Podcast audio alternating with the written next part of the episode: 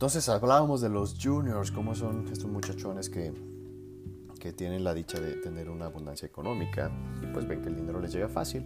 Entonces, estos cuando crecen y forman una familia, estamos ya en el cuarto eh, nivel de, la, de las generaciones de familias, ¿cómo es su relación con el dinero? Pues e, es probable que se tomen dos caminos de alguna manera. Una es que, que los hijos pues sigan reproduciendo ese dinero, pero yo creo que, el, eh, bueno, en mi experiencia de vida, la mayoría estamos a lo mejor conociendo algunos casos en el que los que nacieron teniendo todo, pues finalmente se acaban comiendo todo. Y, se acaban lo que se hizo, ¿no? Se acaba lo que se formó. Y muchos tenemos, eh, bueno, más bien se escucha como el dicho o el, refrán de decir, pues es que lo que no, se, lo que no te cuesta no se valora. En parte coincido con eso. Y no sé cómo, cómo tú ves esa parte. Pero bueno, la creencia del dinero aquí sigue siendo positiva, pero llega a ser un problema cuando no se sabe cómo producirlo. Y esa es una cuestión pues horrible, ¿no? Para las personas que le toca vivirla. Em, te quiero compartir, o sea, personalmente em, yo, he alcanzado a analizar, digo no a profundidad, pero sin embargo sí me he dado cuenta, después de la revolución mexicana, se, hizo repartición de tierras Em, y, eso conllevó a que muchas personas de, familias pertenecientes a poblados que pues se les formaron ejidos y esos ejidos que son este pues grupos de personas con derechos a tierras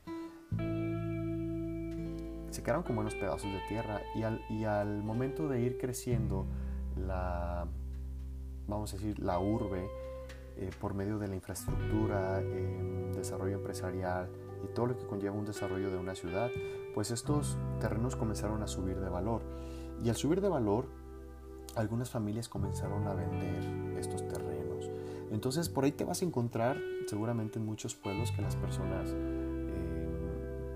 pues les llega un dinero encabronado, o sea, con toda la palabra, ¿no? Cuando ellos tienen un empleo de 10 mil pesos, 8 mil pesos mensuales o 15 mil, ponle lo mucho, de repente le llegan fregazos de que venden una hectárea y pues órale, les llegan 10 millones de pesos, órale, les llegan 2 millones de pesos.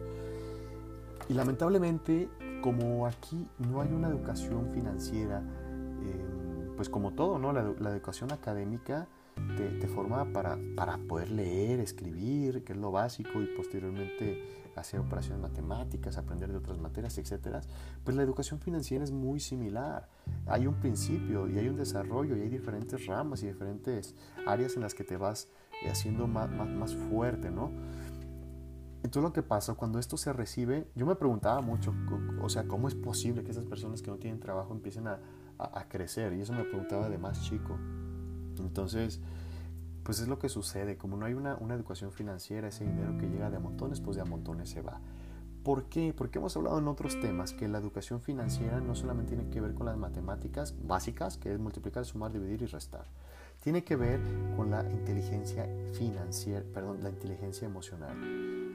no, es más fuerte aquel que...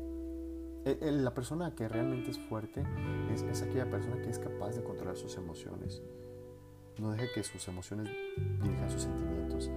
Y esta persona, al, poder ser cabeza fría, como decimos, pues va a tener decisiones más asertivas, fundamentadas en la información razonable para la acción de su dinero, para ver la reproducción de su dinero. Aunque también te voy a ser bien sincero, yo uso mucho la intuición en cualquier inversión que yo vaya a hacer, me detengo un momento, después de analizar, digo, ah, esto está bien, pinta para bien, o esto pinta para mal, pero a ver, ¿qué dice la corazonada? ¿Me late o no me late? Tal cual, ¿no? Si te lates, pues que, el corazón dijo que sí. Y me arriesgo, ¿no? Se evalúa el riesgo y ya. Bueno, este fue un paréntesis grandote. Ahorita enseguidita vamos a pasar con el quinto con la quinta generación familiar, cómo es su relación con el dinero. Y esto se va a relacionar mucho, ya, si nos has escuchado en algunos otros podcasts y me has escuchado, eh, te darás cuenta que, curiosamente en, en, varios ámbitos, por ejemplo, en el liderazgo, en la riqueza se manejan niveles, y como los cinco niveles de liderazgo, los cinco niveles de la riqueza. Y aquí, pues, digamos que son los cinco, las cinco generaciones de la familia en su relación con el dinero, ¿no?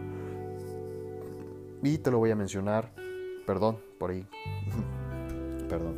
Este, te voy a mencionar esta parte de realmente es algo que yo considero que se debe de, añadir. Cuando tú eres una persona que, que, que, supo cómo producir el dinero, pues lo más padre, sensato y bueno, desde mi punto de vista es pues enseñar a transmitir, empezar a transmitir ese conocimiento hacia tus hijos, hacia tus personas del entorno. Y, esto te digo que se relaciona mucho con el nivel del, liderazgo, que es el quinto nivel, que es el nivel de la multiplicación. O sea, yo enseño a otras personas a multiplicar todo eh, el dinero en este caso a través del conocimiento que he aprendido a lo largo de los años. Entonces, bueno, yo, espero que, esto te haya puesto en algún, eh, que, te haya hecho algún clic y, si tienes algunas neuroasociaciones ahí... Eh, o limitantes, pues bueno, ya, el hacer acto de conciencia es el primer paso para después tener claridad y saber este, tomar acción en lo que debes de tomar. Entonces, aquí vamos a dejar este último podcast, este último episodio, pero sin embargo nos falta otro más. En este otro va a estar interesante, quédate y pues ya. Toma notas, recuerda que estamos en el podcast de Spotify o iTunes como La Semilla del Millón. Y también si tienes alguna duda, duda o hay algún tema que quieres que aborde, eh, te paso mi número, es 3 veces 3 201 2192.